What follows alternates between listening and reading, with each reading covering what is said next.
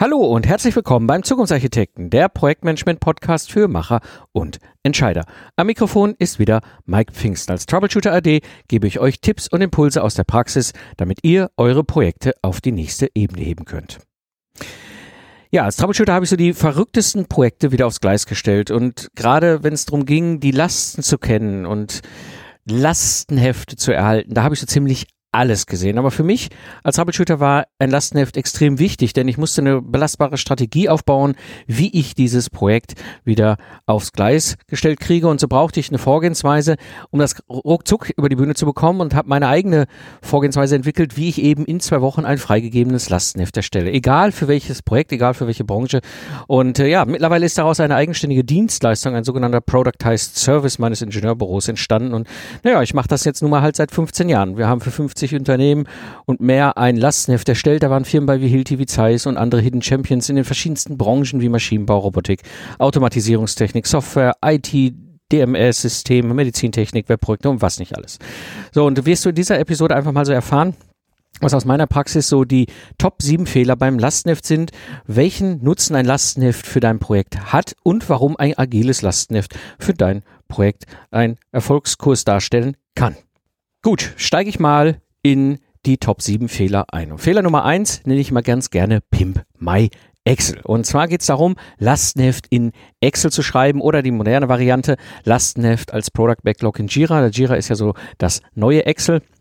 Und das Problem ist, äh, Excel ist kein Requirements Engineering, Requirements Management Tool. Ja, das bedeutet grundsätzlich ist einfach die Schreibgeschwindigkeit in so einem Werkzeug um 70 Prozent langsamer, als wenn du ein professionelles Werkzeug dafür nutzt. Und ich habe mal ein konkretes Beispiel zu geben. Ich habe aktuell vier Fachbücher geschrieben. Ja, und dafür habe ich eine professionelle Autorensoftware verwendet.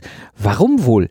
Weil ich damit schneller schreiben konnte, weil diese Software mir Funktionen gegeben hat, die ich genau für diesen Zweck eben halt brauche. Das sind halt im Requirements Management so wesentliche Funktionen wie eine ID oder die Möglichkeit, eine Baseline zu machen oder Attribute anzulegen für die Anforderungen oder eben Anforderungen untereinander auch zu verlinken. Diese wesentlichen Funktionen fehlen halt einfach in Excel. Und es ist durchaus üblich, und das habe ich häufig gesehen, dass diese dann irgendwie manuell dran programmiert werden. Ja, und am Ende ist das für mich einfach ein Toolmissbrauch, denn da werden gerne mal so 2000 Mannstunden rein versenkt in diese Visual Basic Programmierung, dass da irgendwelche Features entstehen in Excel, die einem Requirements Management Werkzeug nahe kommen. Ähm, Ganz lustigerweise muss ich dann immer schmunzeln, wenn ich dann nachfrage, so ohne vor, vorherige Anforderungsaufnahme, also ein Anforderungsmanagement wird entwickelt, ein Tool wird entwickelt für Anforderungsmanagement, aber vorher sind dafür keine Anforderungen aufgenommen worden äh, was da programmiert werden soll und oftmals eben halt auch damit mit komplett ungetesteten Code in der Praxis einsetzt. Das heißt, da werden Requirements erstellt und verwaltet, Dokumente, Artefakte, wo Requirements drinstehen und die Funktionalitäten, die da nachträglich manuell dran programmiert worden sind, nicht mal, mal getestet. Ja, nicht so ganz so sinnvoll. Gut, das soweit zum Fehler Nummer eins, Pimp My Excel. Fehler Nummer zwei, was ich häufig immer ganz gerne sehe, vermischte Verantwortung. Und das bildet sich so ähm, in, in zwei verschiedenen Ausprägungen ab. Das eine ist Projekt versus Produkt. Ja, wenn wir uns einfach mal anschauen, ähm, wir haben ähm, den Begriff Anforderung sowohl im Projekt, im Projektmanagement, wir haben Anforderungen an ein Projekt, aber wir haben auch Anforderungen an ein Produkt. Und da gibt es dramatische Unterschiede. Ähm, Anforderungen an ein Projekt sind wahnsinnig wichtig. Also Anforderungen an Meilensteine, Anforderungen an Tools, die ich brauche, an, an, an Fachspezialisten, an Rollen, an, an Ergebnissen, die im Projekt da sein müssen, Budget und so weiter und so weiter. Das sind Anforderungen ans Projekt. Ein Begriff, der ganz normal ist im Projektmanagement. Im Produkt, also im System, also das, was am Ende dann rauskommen soll, wenn das Projekt zu Ende ist, da reden wir auch über Anforderungen. Und diese Anforderungen sind ganz anderer Natur. Denn diese Anforderungen sind existent, wenn das Projekt zu Ende ist. Das bedeutet im Umkehrschluss, alle Anforderungen an das Projekt, die jetzt gerade wahnsinnig wichtig sind und aktuell, sind historisch, wenn das Projekt abgeschlossen ist. Was interessieren mich noch die Anforderungen von vor 15 Jahren, als wir das Kurvenlicht in die Serie gebracht haben in der E-Klasse? Die E-Klasse fährt aber immer noch rum. Das heißt, die Anforderungen an das Produkt sind sehr wohl noch vorhanden und das bedeutet für mich vermischte Anforderungen. Und in ein Lastenheft gehören definitiv keine Projektanforderungen rein. Das gleiche habe ich noch eben in der zweiten Ausprägung gesehen, Lasten versus Pflichten. Ja, das heißt, ich habe Lasten an ein System aus Sicht des Auftraggebers, an ein, Erge an ein Produkt, an etwas, was dann am Ende irgendwie das Problem lösen soll, meine Wünsche, meine Anforderungen. Und als Auftraggeber formuliere ich die. Das ist völlig okay. Und dann gibt es die Pflichten. Also das, was das Projekt aus seiner Sicht sagt, okay, das sind Anforderungen, die wir umsetzen und das ist auch die Art und Weise, wie wir glauben, wie wir die Anforderungen lösen können. Und da kommt schon so das Dilemma, das wird gerne vermischt. Ich habe schon mal einmal eine Spezifikation in der Hand gehabt, die hatte alles beides äh, in, in, einem Dokument. Ja, da waren schwarz waren Lasten, alles was rot waren, waren die Pflichten und alles was grün war, war Kommentar. Hm, Vollkatastrophe. Das geht gar nicht, weil ich einfach zwei verschiedene Dokumente habe aus völlig unterschiedlicher Stakeholder-Sicht. Wie gesagt, das eine ist das Dokument des Auftraggebers, seine Wünsche, seine Anforderungen. Ich nenne das immer auch ganz gern das Wünscht dir was, das Lastenheft. Und das andere ist die Antwort des Auftragnehmers. Die Pflichten, also sprich, was von den Anforderungen erfüllt er überhaupt? Ist er bereit umzusetzen? Setzt er vielleicht gegebenenfalls anders um? Und vor allem, wie setzt das um? Ja, also Fehler Nummer zwei sind vermischte Anforderungen in einem Lastenheft. Fehler Nummer drei, den ich auch sehr häufig gesehen habe in Lastenhefte, ist keine Systemabgrenzung. Ja, wir müssen uns einfach klar machen, wenn wir ein Dokument schreiben, vor allem aus Sicht des, der Auftraggeber, also des Kunden, dass wir sagen, was ist drin, was ist draußen. Ja, für was eigentlich schreiben wir das Lastenheft? Und wenn diese, diese Anforderung, ähm, wenn diese Abgrenzung dieser Anforderungen nicht klar ist, wenn nicht klar ist, was ist das System, über das wir hier reden in diesem Dokument, dann ist es sehr häufig der Fall, dass dann auch so alles so drumherum liegende mit beschrieben wird. Ich habe Lastenhefte gesehen, die sind dicke Wälzer, 600 Seiten und mehr. Aber im Kern, wo, was jetzt das eigentliche System anging, hätten ein paar Seiten gereicht. Der Rest sind alles nur beschreibende Anforderungen von anderen Systemen drumherum, die überhaupt nicht mit der, des, dem jeweiligen System zu tun haben. Und wenn da eben keine Systemabgrenzung erfolgt ist, und das war in dem Fall ähm, eben so, dann artet ein Lastenheft halt auch furchtbar aus. Ja, also das ist Fehler Nummer drei, keine Systemabgrenzung. Und das führt mich so zum Fehler Nummer vier der häufig damit einhergeht, keine klare Struktur. Warum brauchen wir eigentlich eine klare Struktur? Wir brauchen eine klare Struktur, um zum einen eine Lesbarkeit zu haben. Wenn ich ein, ein, ein technisches Dokument, wie das nun mal halt auch ein Lastenheft ist, mit Anforderungen fülle, dann ist es in der Regel so, dass es irgendwo ein Gegenüber sitzt, der das auch lesen muss. Und wenn ich keine Lesbarkeit habe, dadurch, dass ich jetzt wilde Strukturen und völlig unsinnige äh, Zusammenhänge darunter texte, ist es für den Gegenüber einfach wahnsinnig schwer, dieses Lastenheft zu lesen und vor allem inhaltlich zu erfassen. Ja, und das ist häufig auch noch gleich mit, verbunden mit dass keine sogenannten Patterns verwendet werden. Also ich verwende sogenannte Patterns, Schablonen, Muster äh, auf Deutsch womit ich immer wieder gleiche Dinge beschreibe. Ja, und das erhöht zum einen die Lesbarkeit, aber auch gleichzeitig damit auch für mich die Sicherheit, dass ich nichts vergesse. Und damit habe ich nämlich eine viel klarere Struktur. Das hilft mir beim Schreiben eines Lastenheftes, das hilft aber auch dem Gegenüber, wenn das Lastenheft eben liest. Also Fehler Nummer vier, keine klare Struktur. Und dann ähm, gibt es eben den Fehler Nummer fünf, ganz beliebter Fehler, falscher Detaillierungsgrad. Ich habe Lastenhefte gesehen, da ist einfach viel zu wenig Gehalt drin. Die können zwar Kilometer dick sein, aber da ist nur Prosa beschrieben, auf Teufel komm raus, aber inhaltlich viel zu wenig. Oder im Gegenteil, ähm, gerade wenn die Systemabgrenzung fehlt, kommt das sehr häufig dann auch gleichzeitig mit vor. Viel hilft viel. Ja, ich beschreibe alles, was mir einfällt in diesem Lastenheft. Hauptsache, ich habe alles beschrieben und mir kann hinter keiner sagen, ich habe etwas vergessen. Ja, und aus meiner Erfahrung, aus der Praxis, wie gesagt, ist es ausreichend, ist gut genug eben wirklich sich zu konzentrieren mit dem Detaillierungsgrad und nicht abzurutschen in solche komischen Geschichten, dass ich im Lastenheft mit Pseudocode Lösungen vorgebe oder irgendwelche Dinge beschreibe, die eigentlich gar nicht auf meiner Flugebene sind. Also falscher Detaillierungsgrad, den zu erreichen, und das werde ich auch immer erreicht, äh, immer gefragt, wie, wie kann ich das denn, wie kann ich einen richtigen Detaillierungsgrad erhalten?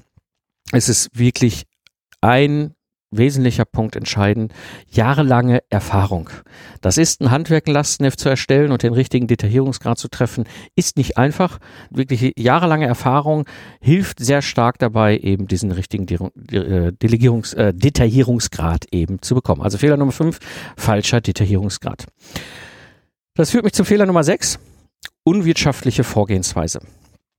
Ich habe sehr häufig erfahren, dass so an Lastenheften irgendwie so neun Monate und mehr dran rumgeschrieben wird.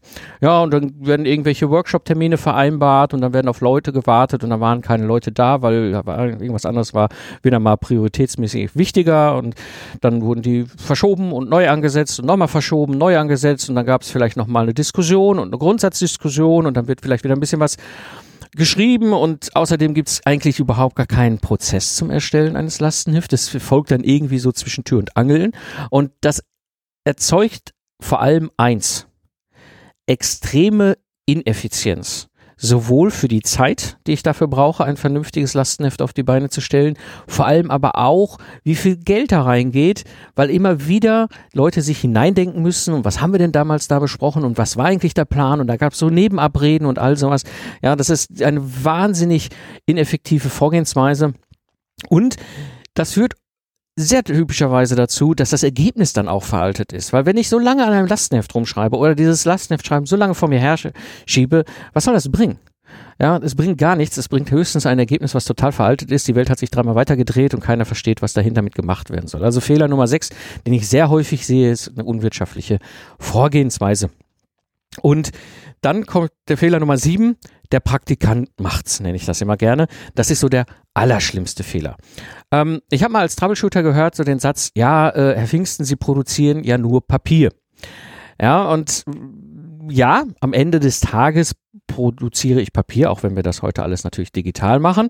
Aber es folgt so unterschwellig dann auch meistens die Vermutung, naja, so schwer kann das nicht sein. So ein bisschen Papier produzieren, das kann ja jeder. Ja, und das, dann sage ich, ach komm, weißt du was hier, das kann ein Mitarbeiter nebenher machen. Ja, hast du dafür Zeit? Hm, eigentlich nicht, aber egal.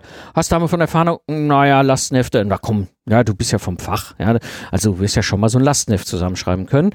Aber was soll dabei eigentlich rauskommen? Ja, denn es sind in der Regel unerfahrene Mitarbeiter, die solche Aufgaben bekommen, meistens junge Kollegen, die gerade aus dem Studium kommen oder so äh, wie sollen die Lastenheft schreiben?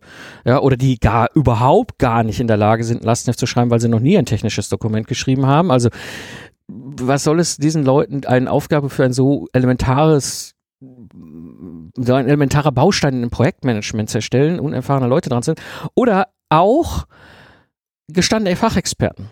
Ja, ähm, wenn ich da gestandene Fachexperten an so einem Lastenheft arbeiten sehe, die können zwar inhaltlich viel beitragen, aber wie oft schreibt denn so ein Ingenieur oder Informatiker ein Lastenheft? Vielleicht alle zwei Jahre? Keine Ahnung. Oder einmal alle drei Jahre, ja, also irgendwie in der Größenordnung. Das heißt null Routine und damit kommt Unsicherheit rein und das führt eben häufig zu dieser völlig falschen Detaillierungsgrad nach dem Motto viel Hilfe. Ja, vor allem, ich bin ja vom Fach in, in meinem Spezialbereich, dann kippe ich ganz viel zu dem Thema hinein. Ähm, denn äh, bei beiden Varianten, unerfahrene Mitarbeiter oder gestandene Fachexperten, ist das Erstellen eines Lastenhefts einfach nicht ihre Profession. Das ist nicht das Handwerk und es wird eben einfach aufgrund dieser Unwissenheit viel zu detailliert oder eben halt auch oft nur Prosa. Ja, Hauptsache ich habe was geschrieben. Ja, und das Ergebnis, was ich dann oftmals gesehen habe, ist wirklich echt Hobby. Ich habe da die größten, also die grauenhaftsten Dinge gesehen in Lastenheften. Und wenn ich so die Gegenfrage stelle, du willst jetzt zum Beispiel 500.000 Euro in dein Eigenheim investieren, also dein eigenes Häuschen, ja?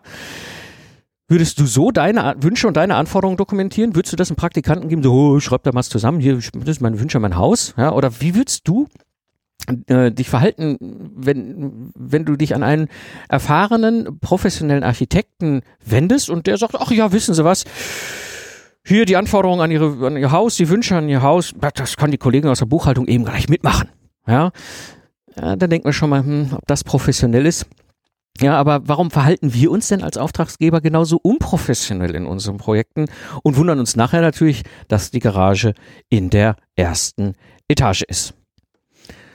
Ja, das sind so die sieben typischen oder Top-Fehler, typischen Fehler, die ich im Lastenheft immer wieder erlebt habe. Fehler Nummer eins, Pimp mal Excel. Fehler Nummer zwei, vermischte Anforderungen.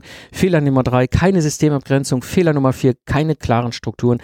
Fehler Nummer fünf, falscher Detaillierungsgrad. Fehler Nummer sechs, unwirtschaftliche Vorgehensweise. Und Fehler Nummer sieben, der Praktikant macht's. Ja, und das führt mich so zu dem zweiten Punkt der heutigen Episode. Welchen Nutzen hat jetzt eigentlich so ein Lastenheft für dein Projekt? Hm ich bemühe immer gerne das Bild von einem Bau, auch wenn die Kollegen aus der Software immer sagen so, oh Gottes Willen, das ist ja immer das völlig falsche Bild, aber ich glaube, es bringt es eigentlich für alle ganz gut verständlich auf den Punkt. Ähm, wenn ich eben dieses Beispiel von von dem siebten Fehler der Praktikant macht, nehme, ne, 500.000 Euro für dein Eigenheim, ähm, dann mache ich oder macht der Architekt mit uns ganz bewusst diesen Schritt am Anfang. Denn er klärt die Anforderung vor dem Projektstart. Ja, keiner wird auf ihn gehen, oh, wir bestellen jetzt erstmal einen Bagger.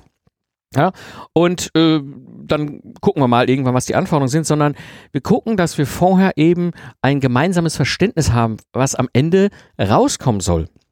Und diese Geschichte, das ist der wesentliche Teil beim Erstellen eines Lastenhefts. Dieser Punkt, Klärung des gemeinsamen Verständnisses und der Anforderungen vor dem Start eines Projektes, reduziert aus meiner Erfahrung das Projektrisiko um 70 Prozent. Lass jetzt mal auf der Zunge zergehen, was das bedeutet. Diesen doch meist relativ überschaubaren Aufwand, wenn du es professionell angehst, vom Projektstart, kann dir ein Projektrisiko richtig drastisch reduzieren. Lastenheft ist aus meiner Sicht die effektivste Maßnahme, um Projektrisiko runterzubekommen. Ja, und das ist der Kernnutzen eines Lastenheftes eben für dein Projekt. Und das führt mich zum dritten Punkt, warum eben ein agiles Lastenheft ein Projekt auf Erfolgskurs setzen kann. Ich werde immer gefragt, ja, was ist eigentlich ein agiles Lastenheft? Und was hat das überhaupt mit agil zu tun? Und blicken wir einfach noch mal in das agile Manifest. Wir haben im agilen Manifest die vier Leitlinien, die kennt in der Regel mittlerweile, glaube ich, jeder. Ja? Die allerwenigsten aber haben mal auf der Webseite ein bisschen weiter nach unten gescrollt. Es gibt nämlich in diesem agilen Manifest noch zwölf Prinzipien. Und diese Prinzipien sind bei weitem nicht bekannt, aber sie sind entscheidend für das, was das agile Manifest nämlich vorgibt. Und wenn du diese zwölf Prinzipien mal liest, findest du natürlich viel Software als Begriff. Und die Vorgehensweise, die ich da entwickelt habe als Troubleshooter, kannst du wirklich nehmen und kannst den, den Begriff Software durch Lastenheft ersetzen und ich erhalte eins zu eins diese zwölf Prinzipien ein. Das bedeutet, das ist der Grund, warum ich von einem agilen Lastenheft spreche. Und was das konkret heißt, Du hast eben nach zwei Wochen ein freigegebenes Lastenheft, mit dem du arbeiten kannst. Das ist das, was mir damals schon als Troubleshooter wahnsinnig wichtig war. Ich hatte sechs Monate Zeit gehabt, um das Projekt komplett auf die Beine und Gleis, äh, aufs Gleis zu stellen und durchs Werkstor durchzubekommen. Da habe ich keine ewig Zeit, ein Lastenheft zu erstellen. Das muss in zwei Wochen sein. Das muss vor allem freigegeben sein. Das heißt, nach einem Sprint, zwei Wochen Sprint, du erinnerst dich, mag gerne agile Methoden und äh, sie einzusetzen in meinem Kontext. Ein Sprint und du hast ein Working Product. Das heißt, du kannst damit arbeiten und vor allem das Schöne ist an diesem Fokus auf diese zwei Wochen, du hast definitiv den richtigen Detaillierungsgrad. Ja, weil das Ergebnis ist das, was dann entscheidend ist. Ich habe in zwei Wochen einfach auch nicht Zeit, dann noch irgendwie Prosa dran zu stricken, wildeste Sachen noch da rein zu dokumentieren. Ich muss den wichtigsten Kern auf den Punkt bringen. Und das durch diese Zeitbegrenzung, die ich mir gebe in diesen zwei Wochen, führt es eben genau dazu, dass ich automatisch einen richtigen Detaillierungsgrad bekomme, plus natürlich die Erfahrung, die mir hilft dabei, das Ganze ähm, richtig hinzukriegen. Und das ist ja in dem agilen Manifest auch eben genauso äh, formuliert in einem Statement in einem der Leitlinien Working Software over Comprehensive Documentation. Das heißt in meinem Fall ein funktionierendes Lastenheft, ausreichend ist gut genug, ja, über eine umschweifende Dokumentation, also sprich ein Lastenheft mit 600 Seiten, wo am Ende nur Blödsinn drin steht. Ja. Und der nächste Punkt ist eben du hast die Sicherheit, ein professionelles Ergebnis zu bekommen. Ja, das bedeutet in diesem Fall, das ist etwas, was einem Kunden von uns mal wahnsinnig wichtig war. Der hat bei uns Lastenheft erstellen beauftragt. Der sagte, ja klar, wir können theoretisch auch selber Lastenhefte schreiben. Ist jetzt nicht so, dass wir es noch nie gemacht haben. Wir haben jetzt nicht die Routine wie Sie. Ich meine, Sie schreiben ja tagtäglich Lastenhefte äh, im Auftrag für Kunden. Aber wir haben Lieferanten, die meckern gerne über die Lastenhefte das wäre nicht in Ordnung, das wäre fachlich falsch, das wäre handwerklich falsch. Und sagte, wissen Sie was, Herr Pfingsten, schreiben Sie doch einfach mal für uns ein professionelles Lastenheft. Und wenn der Lieferant ankommt und meckert, dann können wir nämlich schon sagen, wisst ihr was, ich habe mein Lastenheft von den absoluten Profis zu diesem Thema schreiben lassen. Wenn du daran rummeckerst, kann das mehr eigentlich sein, dass du keine Ahnung hast, lieber Lieferant. Und das war für ihn ein wahnsinnig wesentlicher Faktor. Ein weiterer Punkt eben gerade, was für mich wahnsinnig wichtig ist bei diesem ganzen Thema, agilen Lastenheft, es ist hoch iterativ. Ja, das heißt, ich kann eben sehr schnelle Update-Zyklen fahren. wie gesagt, ich hatte diese unwirtschaftliche Vorgehensweise in einem der Fehler eben beschrieben. Das heißt, so Lastdeft, da wird so sechs, neun Monate dann rumgeschrieben. Ja, und äh, dann habe ich irgendwann mal ein Dokument und dann ist es eigentlich schon veraltet. Das heißt, ich muss es wieder updaten. Das heißt, ich bin eigentlich irgendwie nur an diesem Dokument am Arbeiten. Und in unserem Fall ist es so, zwei Wochen, zack, freigegebenes Ergebnis auf dem Tisch. Dann kann das Projekt damit arbeiten. Ähm, und die Welt dreht sich weiter und wir haben neue Erkenntnisse, wir wissen, dass Dinge funktionieren, Dinge nicht funktionieren, dass sich die Änderungen, äh, die Wünsche ändern, alles völlig normaler Business. Ja, und dann kann ich eben sagen, okay, mit diesen zwei Wochen Lastenheft Sprint und dem Ergebnis, was dann hinten rausgekommen ist, als klares nach bestem Wissen und Gewissen zum aktuellen Zeitpunkt festgeschriebene Anforderungen, die Lasten, ne, immer, das sind die Lasten, können wir in die nächsten Schritte reingehen. Und wenn das Projekt jetzt eine so eine Phase durch ist, also ein V, hochiterative V-Phase oder A-Muster, B-Muster, was auch immer, die Phase in klassischen, also in diesem äh, Vintage-Projektmanagement, wie es ja so schön heißt heute, Vorgehen nutze. Oder ich habe halt äh, agile äh, Projektmanagement-Methoden wie Scrum oder andere, ja, ähm, dann iteriere ich mich ja halt über vielleicht zwei Monate inhaltlich im Projekt, arbeite Fortschritt und dann gehe ich wieder hin, ganz nach oben und mache ein Update vom Lastenheft und dann wieder nur zwei Wochen. Und dann hast du ein Update gefahren und so kannst du viel, viel besser damit umgehen, sowohl als Auftraggeber, aber auch als Auftragnehmer ist ein, ein äh, wahnsinnig wichtiges Element. Und das Schöne ist, ich habe sie eben halt äh, mittlerweile für so viele Kunden, für so viele Arten von Projekten geschrieben. Es funktioniert in agilen Projekten, es funktioniert in, in diesen klassischen Anführungsstrichen Vintage-Projekten. Und aus meiner Erfahrung legst du damit echt die Basis für den Projekterfolg. Und wie gesagt, dahinter steckt eben ein über die Jahre erprobter Prozess, wir sind die Methodiker, ja, das heißt, wir kümmern uns um alles, wir wissen genau, wie das funktioniert. Das machen wir mittlerweile im Festpreis, das heißt, du hast nicht mal mehr ein Kostenrisiko. Wir haben einen klaren Festpreis ähm, und damit bekommst du ein fertiges professionelles Lastenheft auf den Tisch und eben das Ganze mittlerweile komplett virtuell, das heißt, du hast keine Reisekosten der Mitarbeiter, es läuft extrem entspannt für die Mitarbeiter, sie können parallel an ihren Projekttätigkeiten weiterarbeiten, während wir uns um das Lastenheft kümmern. Und das ist eben aus meiner Sicht das, was eben ein agiles Lastenheft ausmacht. Ja, zusammenfassend für die heutige Episode. Aus meiner Sicht ein agiles Lastenheft ist die effektivste Methode, das Risiko in einem Projekt zu senken. Und unterschätze diesen Job nicht, wenn du selber ein Lastenheft schreibst. Da steckt wahnsinnig viel Erfahrung drin. Das ist ein sehr, sehr anspruchsvolles Handwerk. Und wenn du es wirklich ernst meinst, dann, dann hol dir Unterstützung von Profis. Ja, sicher kennst du andere Menschen in deinem Netzwerk, die für die der Podcast hier eine wertvolle Hilfe ist. Und wenn der Inhalt für dich einen wertvollen Nutzen stiftet, dann würde es mich natürlich sehr freuen, wenn du den Podcast weiterempfiehlst. Das war die heutige Episode des Zukunftsarchitekten, der Projektmanagement-Podcast für Macher und Entscheider. Ich bin Mike Pfingsten und danke dir fürs Zuhören. Ich wünsche dir eine schöne Zeit, lach viel und hab viel Spaß, was immer auch du gerade machst. Und so sage ich Tschüss und bis zum nächsten Mal.